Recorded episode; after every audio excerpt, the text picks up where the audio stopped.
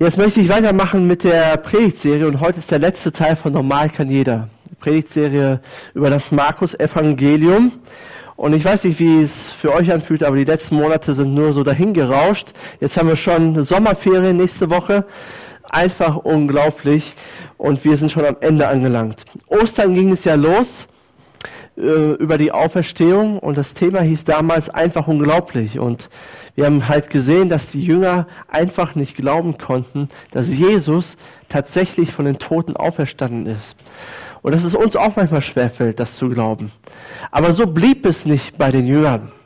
Und zwar endet das Markus-Evangelium mit Vers 20 in Kapitel 16. Und dort steht, oder dort sagt Jesus, oder ne, dort steht, sie aber gingen überall hin und verkündeten das Evangelium. Der Herr wirkte mit und bekräftigte das Wort durch die Zeichen, die die Verkündigung begleiteten. Wir konnten aus so ungläubigen Menschen, die es einfach nicht fassen konnten, dass Jesus lebt, solche Glaubenden werden, die mutig waren, die bereit waren, ein Risiko einzugeben, die bereit waren, ihr Leben aufs Spiel zu setzen und das Evangelium, die gute Nachricht von Jesus zu verkünden. Was ist mit ihnen passiert? Und darum soll es heute eigentlich gehen. Ich möchte heute darüber sprechen, warum existieren wir eigentlich? Was macht uns eigentlich als Nachfolger von Jesus aus? Was sollten wir tun? Was ist unser Kernauftrag? Und ich weiß, ich wiederhole mich und es wird nichts Neues geben. Es gibt nichts Neues unter der Sonne. Und vielleicht hast du das schon das eine oder andere Mal gehört. Aber trotzdem haben wir Menschen die Tendenz und auch wir Christen den Fokus aus den Augen zu verlieren. Wir haben die Tendenz in uns selbst zentriert zu werden. Wir haben die Tendenz in uns, ja, um uns selber zu kreisen und vergessen eigentlich, was machen wir hier eigentlich? Warum gibt es Kirche? Warum hat Jesus eine Gemeinde gebaut oder baut seine Gemeinde? Und darum soll es heute ein Stück weit gehen. Und ähm, mein Thema ist auf einer Mission. Und ich weiß nicht, was du bei diesem Thema denkst, aber für mich persönlich ist es immer sehr herausfordernd gewesen und immer noch sehr herausfordernd, wenn ich an Mission denke oder Evangelisation oder Menschen über, mit Menschen über Gott reden. Das forderte mich immer stark heraus und hat mich, hat mir auch immer so ein bisschen Angst gemacht. Äh, weil ich so eine bestimmte Vorstellung hatte davon, was das eigentlich beinhaltet. Und das wollte ich nicht so sehr. Es war auf jeden Fall nicht mein Lieblingsthema, wenn der Prediger gesagt hat, heute geht's um Mission oder Evangelisation. Da dachte ich, ach nein, schon wieder. Oder wenn ich so auf Jugendfreizeiten war früher, da war das Thema auch immer dran und da kamen die super Evangelisten, die gefühlt jede Woche auf die Straße gegangen sind und dann erzählt haben, was sie so erlebt haben. Und ich dachte, ja, das ist super für euch, aber das kriege ich irgendwie nicht hin. Und so habe ich immer Angst bekommen, weil ich es selber nicht mag, traktiert zu werden auf der Straße. Ne, ich hatte immer so die Vorstellung, man muss auf die Straße gehen und die Leute zuquatschen oder ja, mit, mit Traktaten zu kleistern. Und ich mache es selber nicht sehr gerne. Auf jeden Fall möchte ich aber über die Wichtigkeit von Evangelisation sprechen und uns auch ein Stück weit die Angst nehmen und auch ein positives Bild malen darüber. Weil es ist total wichtig, dass wir dieses Thema immer wieder auf dem Herzen haben und immer wieder darüber nachdenken. Ähm, weil das Thema findet sich überall in der Bibel wieder. Wir können das nicht einfach eliminieren, nicht einfach rausradieren. Es ist einfach drinnen. Kirche ist Mission. Gemeinde, die wir heute bauen, ist Mission. Wisst ihr, wir machen nicht hier und da ein bisschen Evangelisation. Nächste Woche, und darüber berichte ich hier noch gleich mehr, aber nächste Woche findet das Fußballtrainingslager statt und Rock den Sommer und dann Kino in der Kirche die Woche drauf. Und dann kann man jetzt denken, okay, das ist das, was wir als Gemeinde machen, das ist jetzt unsere Evangelisation. Und danach können wir endlich wieder durchatmen. Da haben wir endlich wieder Pause und dann brauchen wir nichts mehr machen. Da geht es wieder nur noch um uns der Rest des Jahr, äh, Jahres.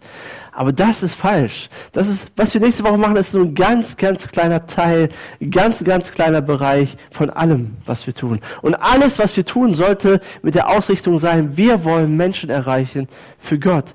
Menschen, die Gott noch nicht kennen.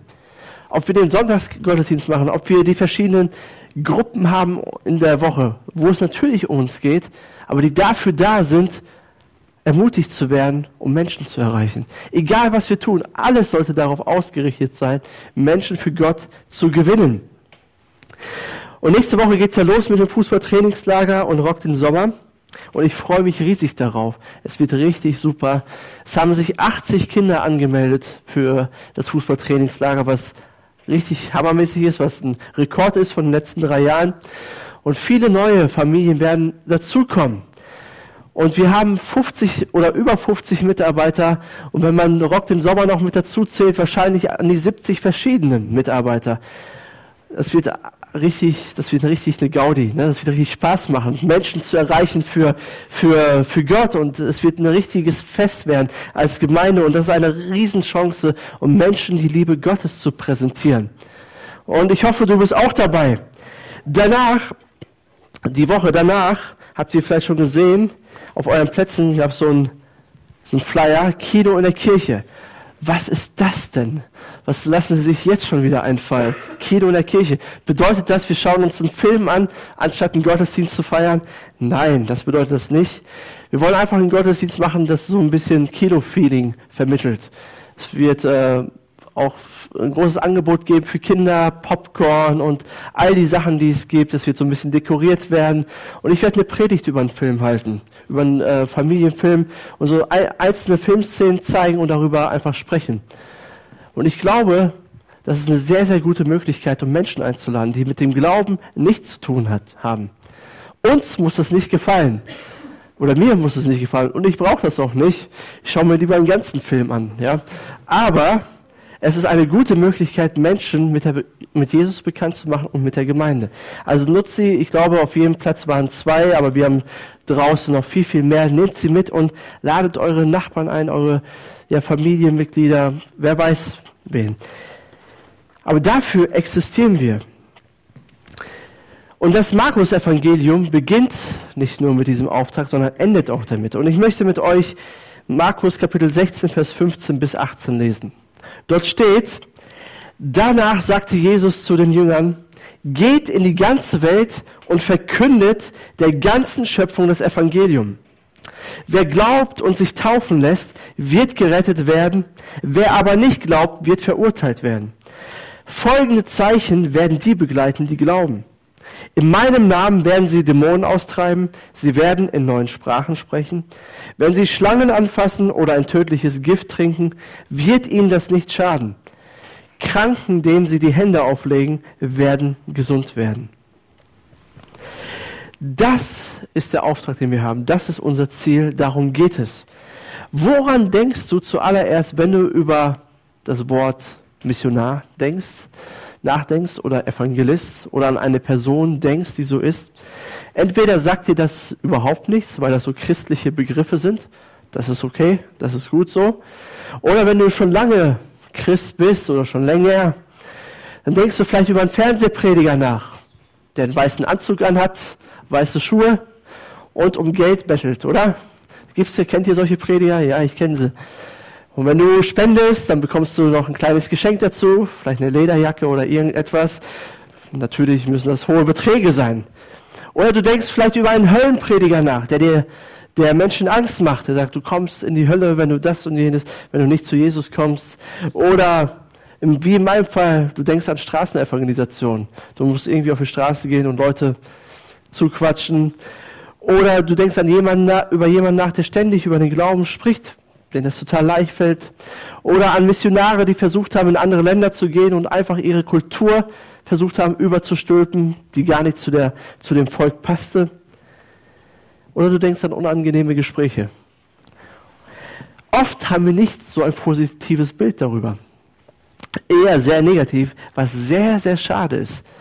Und ähm, wir denken dann einfach, okay, das ist nichts für mich, lass das mal die anderen machen ich ziehe mein Ding durch, ich mache irgendetwas anderes, aber das lieber nicht. Die Wahrheit ist, und das finden wir auch in der Bibel, Gott hat oder es gibt Menschen, die besonders begabt sind, mit anderen Menschen über den Glauben zu sprechen. Denen fällt das leicht, denen, denen fällt immer irgendwie ein Gesprächsthema ein und die kommen immer irgendwie auf den Glauben und die sind auch überzeugend, sie können das einfach. Und es ist so wichtig, wenn wir solche Leute haben, auch hier in der Gemeinde, die das können. Weil das nämlich nur ein Prozent oder zwei Prozent des Christentums, die das können. Das ist einfach Realität. Es gibt halt, nicht jeder kann das, so wie ganz, wie unterschiedliche anderen Gaben es auch gibt in der Bibel. Die restlichen 98 Prozent sind so wie ich. Für uns ist das eine Herausforderung. Wir müssen gucken, wie wir klarkommen und einen Weg finden, wie wir Menschen von Gott erzählen. Über den Glauben erzählen. Wenn du Christ bist, dann denk mal an die Person, die den größten Einfluss darauf hatte, dass du zum Glauben gekommen bist. Wer war das? Denk mal ganz schnell darüber nach. Ich vermute mal, diese Person hatte keine weißen Schuhe an. Vielleicht doch. Oder keinen weißen Anzug. Oder hat dich nicht irgendwie angeschrien. Sondern ich glaube, diese Person war sehr zuvorkommend, sehr einladend, sehr offen, sehr, ja, sehr freundlich mit dir. Und war nicht irgendwie komisch. Und das möchte ich vermitteln heute. Wenn wir von Mission reden auf einer Mission, dann ist das keine komische Sache oder auch keine peinliche Sache oder eine Sache, die uns Angst machen muss oder wo wir sagen, nee, das ist nichts für uns oder eine Sache, die aufdringlich ist, die Menschen auf die Nerven geht und nichts mit, der, mit den Menschen zu tun haben, sondern Mission oder Evangelisation ist einladend, ist freundlich, ist zuvorkommend, ist ja, wo wir wirklich das Beste für den anderen wollen. Etwas Positives, etwas Gutes und was jeder von uns kann. Und jeder von uns tun sollte. Es ist nicht etwas für die 1%, sondern für alle, für 100% von uns. Und ich möchte so ein bisschen erzählen oder mit euch erklären, was bedeutet es, auf einer Mission zu sein. Ich habe drei Punkte mit euch. Wir erzählen die gute Nachricht, wir beten für Lebensveränderung und wir gehen mit Gottes Hilfe. Das sind die drei Punkte. Wobei ich für den ersten Punkt etwas länger brauchen werde. Fangen wir mal an. In Markus 16, Vers 15 dort steht, danach sagte Jesus zu seinen Jüngern, geht in die ganze Welt und verkündet der ganzen Schöpfung das Evangelium. Das ist das Testament, was Jesus hinterlässt, bevor er in den Himmel auffährt. Das ist sein letzter Wille, daran können wir nicht mehr rütteln. Das können wir nicht mehr ausradieren, können wir nicht mehr ändern. So ist es. Das will Jesus Christus. Er sagt, geht in die ganze Welt und verkündet das Evangelium. Und wir finden hier so viele Schlagworte, so wie geht hin in die ganze Welt, verkündet der ganzen Schöpfung das Evangelium. Fünf Worte, worüber man zu jedem Wort eine Predigt machen könnte, was das alles bedeuten kann. Und ich möchte ganz kurz mit euch klären, was bedeutet es, in die ganze Welt zu gehen und was bedeutet es, der ganzen Schöpfung das Evangelium zu verkünden. Geh in die ganze Welt. Hier spüren wir den Herzschlag Gottes. Gott will die ganze Welt. Gott ist interessiert an jedem Menschen. Ne? Denn so sehr hat Gott die Welt geliebt, dass er seinen einzigen Sohn gab. Gott will alle. Ich weiß nicht, worüber du den ganzen Tag so nachdenkst, aber Gott denkt den ganzen Tag über Menschen nach. Er denkt über Menschen nach, die ihn noch nicht kennen. Er denkt über Menschen nach, die ihn schon kennen. Er denkt über Arme, er denkt über Reiche, er denkt über Versager, er denkt über Gewinner, er denkt über Bekannte, er denkt über Unbekannte nach. Er denkt über jede Menschen nach. Gott macht keinen Unterschied. Gott denkt den ganzen, Gott liebt die Menschen so sehr. Es hat in der Geschichte der Menschheit noch keinen gegeben, der so viel an Menschen gedacht hat wie er. Deswegen liebt er uns über alle Maßen. Und Gott denkt besonders über die nach, die ihn noch nicht kennen oder die noch keine Beziehung mit ihm haben, wie er sich das wünscht. Am Anfang des Markus-Evangeliums finden wir die Berufungsgeschichte der Jünger, wie Jesus seine Jünger zusammenruft. Er hatte ja zwölf insgesamt. Und Jesus kommt zu ihnen und sagt ihnen immer, folgt mir nach. Ne, darum ging es ja auch in der Predigtserie, folgt mir nach. Was bedeutet es, Jesus nachzufolgen? Folgt mir nach und ich werde das oder jenes aus euch tun, aus euch machen. Und wir können jetzt denken, okay, wenn wir Jesus nachfolgen, dann hat Jesus das Ziel, dass wir netter werden, dass wir gütiger werden, dass wir geistlicher werden, dass wir religiöser werden, dass wir bessere Ehemänner, bessere Ehefrauen werden. Das sind alles gute Dinge. Und tatsächlich hat Jesus das auch vor mit uns. Aber Jesus sagt Folgendes zu seinen Jüngern, als er sie ruft. In Markus 1, Vers 17. Er sagt, kommt, folgt mir nach, ich will euch zu Menschenfischern machen. Das war ein bekannter Begriff für sie, damit konnten sie was anfangen, weil das waren Fischer. Sie haben Fische gefischt. Und er sagt, ich will nicht mehr, dass ihr Fische fischt, sondern ich will, dass ihr Menschen fischt. Ich will nicht mehr, dass ihr den ganzen Tag über Fische nachdenkt, wie man die braten kann, wie man die ja, zubereiten kann, sondern ich will, dass ihr über Menschen nachdenkt, so wie ich es auch tue. Dass euer Herzschlag Menschen werden. Das war das Ziel. Was bedeutet es, Menschen zu fischen? Es bedeutet, Menschen für Gott zu begeistern, Menschen mit Jesus in Kontakt zu bringen, wie unser Statement auch lautet. Wir bringen Menschen mit Jesus in Kontakt. Menschen von Gott zu erzählen. Wenn das das Ziel der Jünger damals war, dann dürft ihr dreimal raten, welches Ziel wir haben. Oder? Das ist Menschen zu fischen. Menschen über Gott zu erzählen. Das ist das Ziel Gottes oder Jesu mit uns. Wir sollen viele Dinge tun. Wir haben in der Predigtserie über die Taufe gesprochen, wir haben über Großzügigkeit geredet, wir haben über Nachfolge gesprochen, unser ganzes Herz zu geben. Und das sind alles wichtige Themen, aber das ist das Wichtigste. Das ist der letzte Wille von Jesus, dass wir zu Menschenfischern werden. Und es ist gut, wenn wir normale Berufe haben, ne, wie Fischer, wie Maurer, Elektriker, Kfz-Mechaniker, Lehrer, Studenten, Industriekauf, Männer und Frauen, ja. Das sind alles wichtige Berufe. Aber wenn du dich für Jesus Christus entschieden hast, dann hast du dich dazu entschieden, Menschenfischer zu werden. Du bist in Ausbildung auf dieser Erde, um Menschenfischer zu sein. Und das passte gar nicht zu den Jüngern damals. Die haben über ganz andere Dinge nachgedacht. Einmal über Fische, aber dann haben sie darüber nachgedacht, wer der Größte von ihnen ist. Dann haben sie darüber nachgedacht, wer der Erste ist wer neben Jesus zur Rechten sitzen wird. Dann haben sie über Macht, über Ehre nachgedacht, über ihr Geld. Einer war sogar ein Dieb. Dann haben sie darüber nachgedacht, wie sie es so bequem wie möglich haben können. Sie haben über vieles nachgedacht, während Jesus auf der Erde war, nur nicht über Menschen. Und da finde ich mich so oft wieder. Ich, ich denke über so viele Dinge nach am Tag, weil es halt auch Alltag gibt.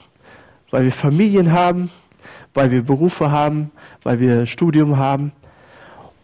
Und dann denke ich ganz, ganz wenig über andere nach. Das ist einfach ein Problem von uns.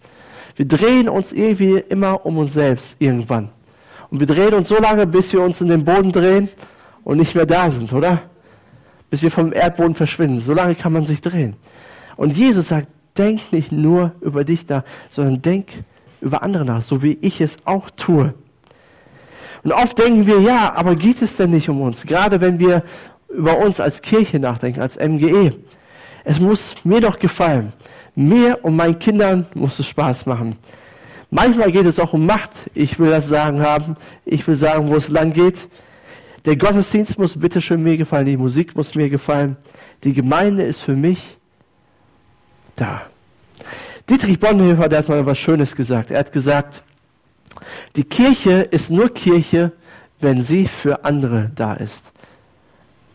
Kirche ist nur Kirche, wenn sie für andere da ist. Klar geht es auch mal um uns ab und zu, ja. Wir haben Kleingruppen, wir haben das und jenes und wir beten füreinander, das ist alles wichtig. Aber im Kern, am Ende muss das Ziel sein, wir wollen Menschen gewinnen. Wir wollen Menschenfischer sein. Wir wollen für andere da sein. Jesus in seiner schlimmsten Zeit, in seiner schlimmsten Stunde, als er am Kreuz hängt, worüber denkt Jesus da nochmal nach? Er denkt noch an andere. Er denkt an seine Mutter, dass sie gut versorgt ist. Spricht seinen äh, Jünger Johannes an, sagt, kümmere dich um deine Mutter. Er denkt an die zwei Verbrecher, über, über die zwei Verbrecher nach.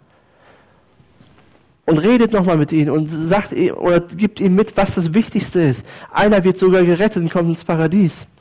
Er denkt über andere nach, auch wenn es chaotisch in seinem Leben ist, wenn es schwierig ist in seinem Leben. Und warum tut Jesus das? Warum liebt er Menschen so über alle Maßen?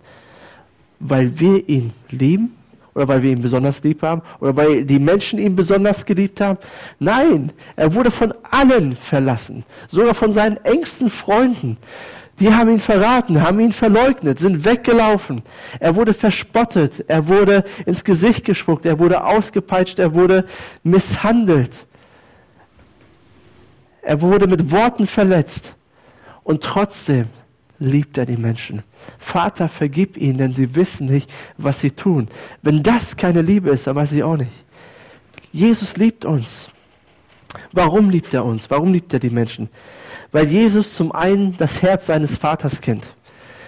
In Lukas 15 finden wir drei Geschichten über Dinge, die verloren gehen. Einmal eine Drachme, einmal ein Schaf und einmal einen verlorenen Sohn. Drei Dinge, die verloren gehen. Und wenn du wissen willst, wie Gott ist oder wie Gott denkt, wie Gott fühlt, was Gott auf dem Herzen hat, dann musst du nur Lukas 15 lesen. Ich glaube, es ist eines der schönsten Kapitel und eines der besten Kapitel, die Gott beschreiben. Da erkennen wir die Liebe Gottes. Und wir, wir lesen davon, wie, wie, wie Gott im übertragenen Sinne auf der Suche ist nach den verlorenen Dingen und so lange sucht, bis er es gefunden hat. Und der Höhepunkt ist, dass er seinen verlorenen Sohn wiederfindet oder der verlorene Sohn wieder zu ihm zurückkehrt. Und er freut sich und es gibt nichts Besseres für ihn, dass er die verlorenen Dinge gefunden hat. In Lukas 15, Vers 10 steht, ich sage euch, genauso freuen sich die Engel Gottes über einen einzigen Sünder, der umkehrt. Gott freut sich. Gott freut sich über dich. Gott freut sich darüber, wenn wir ihm Lieder singen. Wenn wir singen, du bist der Löwe und das Lamm und du bist, du kämpfst für uns, du bist der Größte, du bist der Beste. Gott freut sich darüber. Glaubt ihr das? Aber Gott freut sich tausendmal mehr oder Millionenmal mehr oder unendlich mal mehr. Kennt ihr das? Unendlich mal mehr. Als Kinder, wenn man das gesagt hat, wenn einer, der Gott nicht kennt, zu ihm nach Hause kommt. Wenn Gott ihn wiederfindet, freut er sich viel mehr. Das ist sein Herzschlag, weil er liebt alle Menschen. Er will, dass alle Menschen gerettet werden, dass alle Menschen ihn kennenlernen und eine Beziehung mit ihnen haben. Das Zweite, warum Jesus Menschen so liebt, ist, dass er alles aus der Ewigkeitsperspektive sieht. Die Bibel spricht oft davon, dass unser Leben einfach so ein Hauch ist, so ein Atemzug. Sehr, sehr schnell vorbei. Und ihr könnt es bestätigen, dass die Jahre immer schneller vorbeigehen, oder? Also wir haben schon die Hälfte um. Unglaublich, aber wahr. Und Jesus wusste das auch. Und wir kümmern uns manchmal um die verschiedensten Dinge. Wir, uns ist unser Geld wichtig, unser Job ist uns wichtig, unser, unser Haus ist uns wichtig und all die Dinge, die gut sind, schön sind, aber sie werden irgendwie uns zum Wichtigsten. Darüber, darüber denken wir nach, das macht uns Sorgen und das, das ist ganz, ganz oben auf der Agenda von uns. Aber Jesus, der lebte nicht für diese Dinge.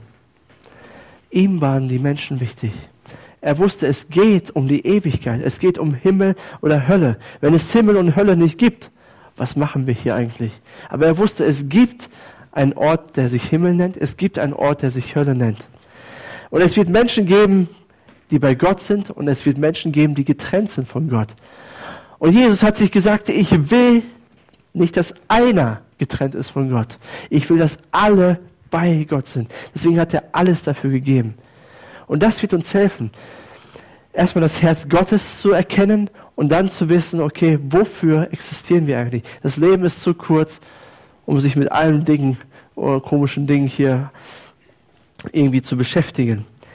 Titus 3, Vers 4, dort sagt Paulus, doch dann ist die Güte Gottes, unseres Retters und seine Liebe zu uns Menschen sichtbar geworden. Und das sehen wir bei Jesus. Seine Liebe ist sichtbar geworden. Er liebt dich, er liebt mich, er liebt deinen Nachbarn, er liebt deine Freunde, er liebt deine Familie, auch wenn die komisch sind. Er liebt sie über alle Maßen. Und dann sagt Jesus, verkünde der ganzen Schöpfung das Evangelium. Liebt die Menschen, zeigt ihnen seine Liebe, aber verkündet auch das Evangelium. Wir sollen die Liebe Gottes verkünden. Und der ganzen Schöpfung bedeutet jedem einzelnen Menschen. So wichtig ist Gott, der Mensch.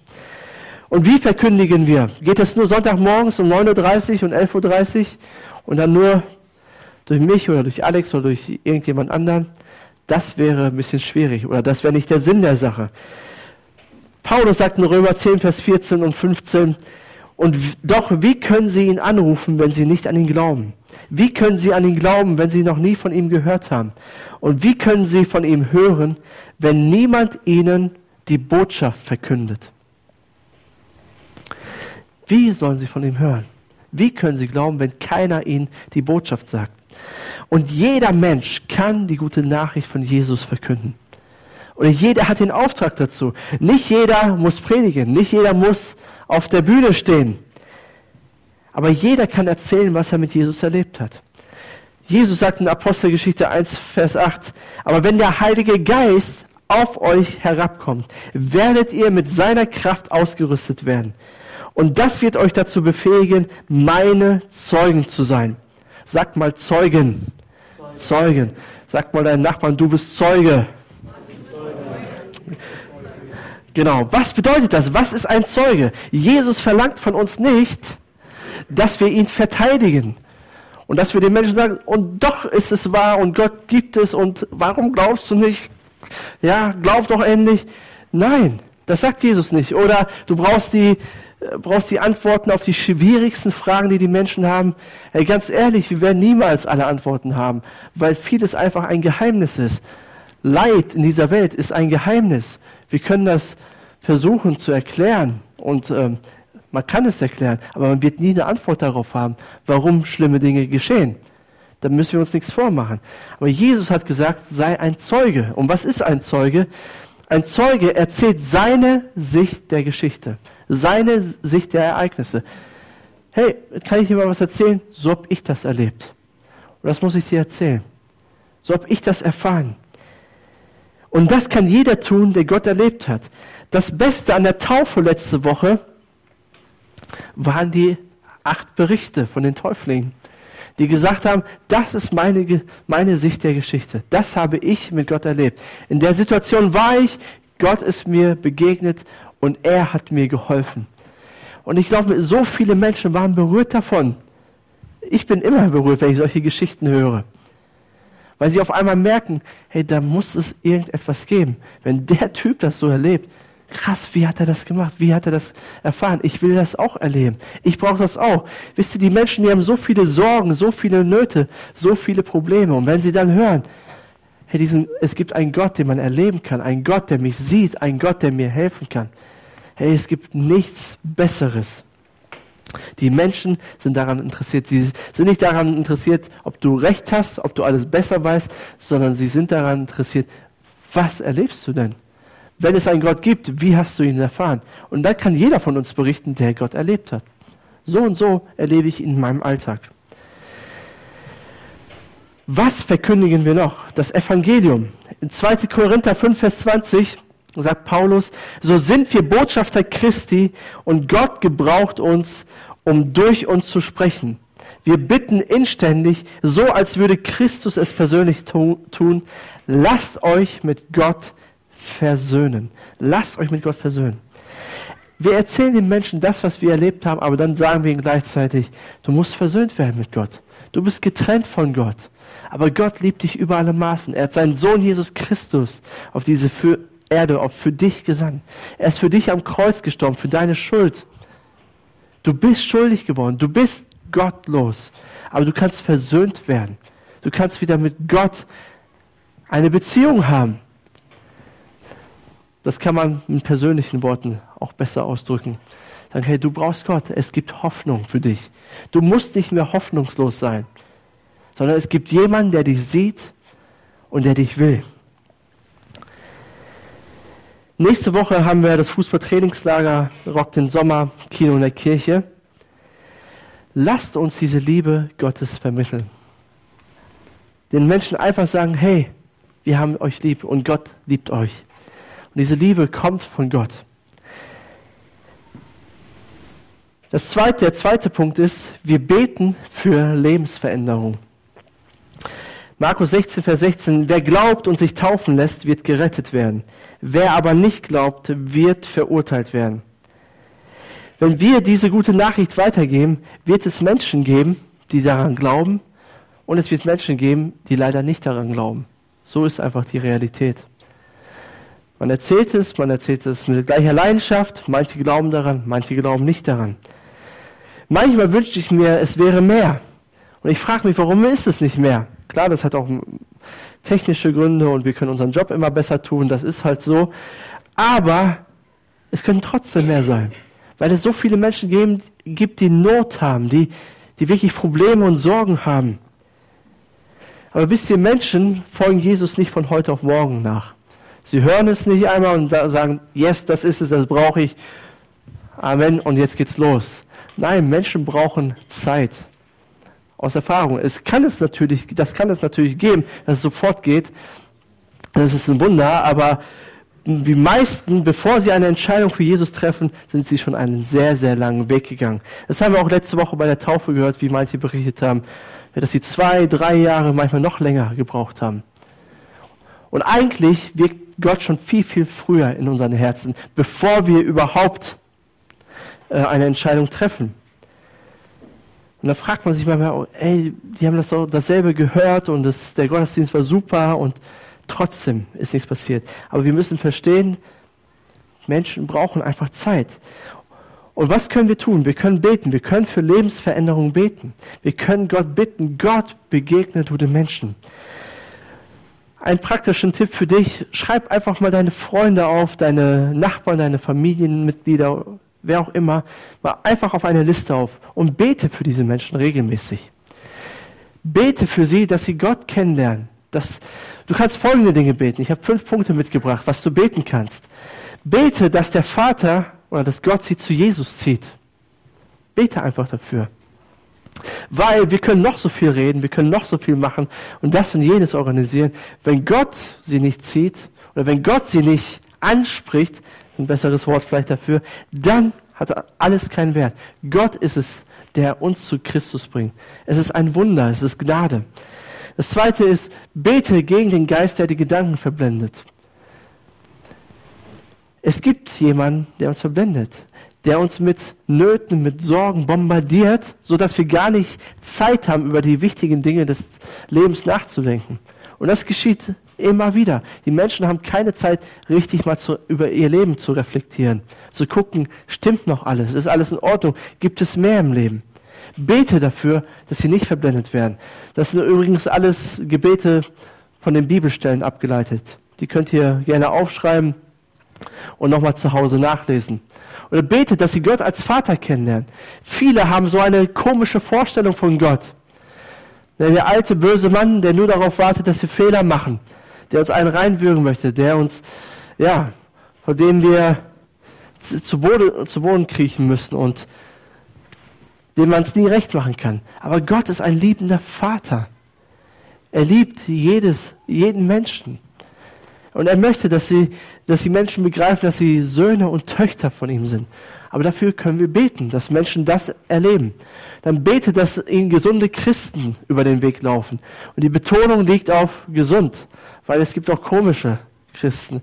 Den sollen sie lieber nicht über den Weg laufen, weil dann, dann entfernen sie sich noch mehr. Aber gesunde Christen, normale Christen, normale Menschen, die, ja, die einen positiven Einfluss haben, bete dafür. Oder bete darum, dass sie erkennen, wer Jesus ist und was Jesus für sie getan hat. Und das ist das wichtigste Gebet. Wir bemühen uns, das Evangelium klar zu predigen, das Evangelium klar zu machen, was Jesus für uns getan hat. Aber das sind nur Worte, wenn der Geist Gottes oder wenn Gott es selbst nicht lebendig macht, erfahrbar macht, zu einer Realität macht. Dass Menschen wirklich erleben, dass Jesus am Kreuz hängt für sie, für sie persönlich, für ihre Schuld, weil das wird alles verändern. Auf einmal merken wir, ich bin gemeint, Jesus ist für mich gestorben. Diese Gebete, kannst du aufschreiben, das, das hatte ich schon mal in einer anderen Predigt mal mit euch geteilt, aber das ist so wichtig, dass wir immer wieder machen sollten. Und der dritte und letzte Punkt ist, wir gehen mit Gottes Hilfe. Folgende Zeichen werden die begleiten, die glauben. In meinem Namen werden sie Dämonen austreiben. Sie werden in neuen Sprachen sprechen. Wenn sie, wenn sie Schlangen anfassen oder ein tödliches Gift trinken, wird ihnen das nicht schaden. Kranken, denen sie die Hände auflegen, werden gesund werden. Wenn wir uns auf den Weg machen, wenn wir Menschen von Gott erzählen, von seiner Liebe, dann ist Gott mit uns. dann ist er mit uns. Dann müssen wir das nicht erbeten oder erhoffen und uns wünschen, sondern Jesus hat versprochen, ich bin bei euch alle Tage bis ans Ende dieser Welt. Gott ist mit uns. Ob wir wollen oder nicht, er ist da. Und er wird uns helfen. Seine Kraft ist mit uns, seine Autorität ist mit uns. Wir dürfen selbstbewusst und mutig sein. Wir dürfen mutig beten für Menschen. Ja, wenn dir jemand zum Beispiel erzählt, was er alles so für Probleme hat, alles für Sorgen hat, was für Wehwehchen und Krankheiten und das und jenes, dann kannst du ihm einfach sagen, hey, ich bin Christ, kann ich für dich beten? Ich glaube an Gebet. Und dann musst du der Person nicht versprechen, und wenn ich jetzt für dich bete, dann wird es dir besser gehen und dann wird alles verändert in deinem Leben und du wirst das und jenes erleben. Das brauchen wir nicht. Das haben wir nicht nötig, Versprechungen zu machen, weil Gottes Wort reicht. Wir sagen, ey, wir beten für dich, darf ich für dich beten? Und Gott wird sich dazu stellen. Und ich habe so überlegt, mit dem tödlichen Gift, da sind mir so ein paar Ideen gekommen für Rock den Sommer, das nächste Woche stattfindet, für die Abendveranstaltung um das so ein bisschen aufzupeppen. Ich habe so überlegt, okay, wir bauen hier so einen Tisch auf, holen so tödliche Getränke oder irgendwas und machen so einen Contest mit fünf Christen. Wer ist der wahre Christ, oder? Wer nicht umfällt und überlebt, der hat gewonnen, so. Und dann mal auf Ex, ne, was dann geht. Oder wäre doch ein Highlight, oder wäre doch spannend. Oder meint Gott das hier? Sollen wir das so tun? Nein. Ist das so gemeint? Natürlich nicht. Gott sagt, ich bin mit euch und ich werde mein Wort mit Zeichen bestätigen für den Moment, wenn ihr es braucht. Und das, was ihr braucht. Wenn es Kranke gibt, betet für sie und ich werde mein Wort bestätigen. Wenn euch jemand irgendwie heimlich Gift äh, gibt, dann werde ich euch bewahren. Die Zeichen, die wir im Moment brauchen. Gott, Gott oder Jesus will sagen, ich bin bei euch. Ich werde euch helfen. Ich werde euch unterstützen. Und ich sehe dieses Thema sehr entspannt. Wir müssen uns auch nicht auf die Lauer machen nach Menschen, okay, wer hat ein Problem? Dem lege ich die Hände auf, ob er will oder nicht, oder? Da geht es sofort hin. Nein, wir können entspannt sein. Gott wird uns Möglichkeiten geben. Er wird uns Menschen schicken. Und dann können wir ganz natürlich übernatürlich sein und sagen, hey, ich kenne einen Gott, der liebt dich, darf ich für dich beten? Und das ist ganz, ganz locker. Aber Gott sagt, ich bin bei dir, ich bin mit euch und ich werde euch helfen. Ich hoffe, ihr seid motiviert für die nächste Woche, für die nächsten Monate, für die nächsten Jahre, um Menschen von der Liebe Gottes zu erzählen. Und ich hoffe, du verstehst, dass du auch gemeint bist, dass du das auch kannst. Es muss nicht der oder der tun, sondern du kannst das. Weil die Kraft Gottes lebt in dir. Gott lebt in dir. Und er will dir helfen. Und er hilft dir auch. Menschen sehen sich nach Gott und lasst uns sie einfach lieb haben. Lasst uns ihnen nichts aufzwingen, sie nicht überreden, nicht irgendwie komisch werden, nicht irgendwie fromme Floskeln bringen oder sie mit Bibeln, Versen zu ballern, ja, das hat überhaupt keinen Wert, das bringt nichts. Sondern lasst uns einfach normal bleiben und ihnen unsere Sicht der Dinge erzählen. Wie haben wir Gott erlebt? Lasst uns zusammen beten.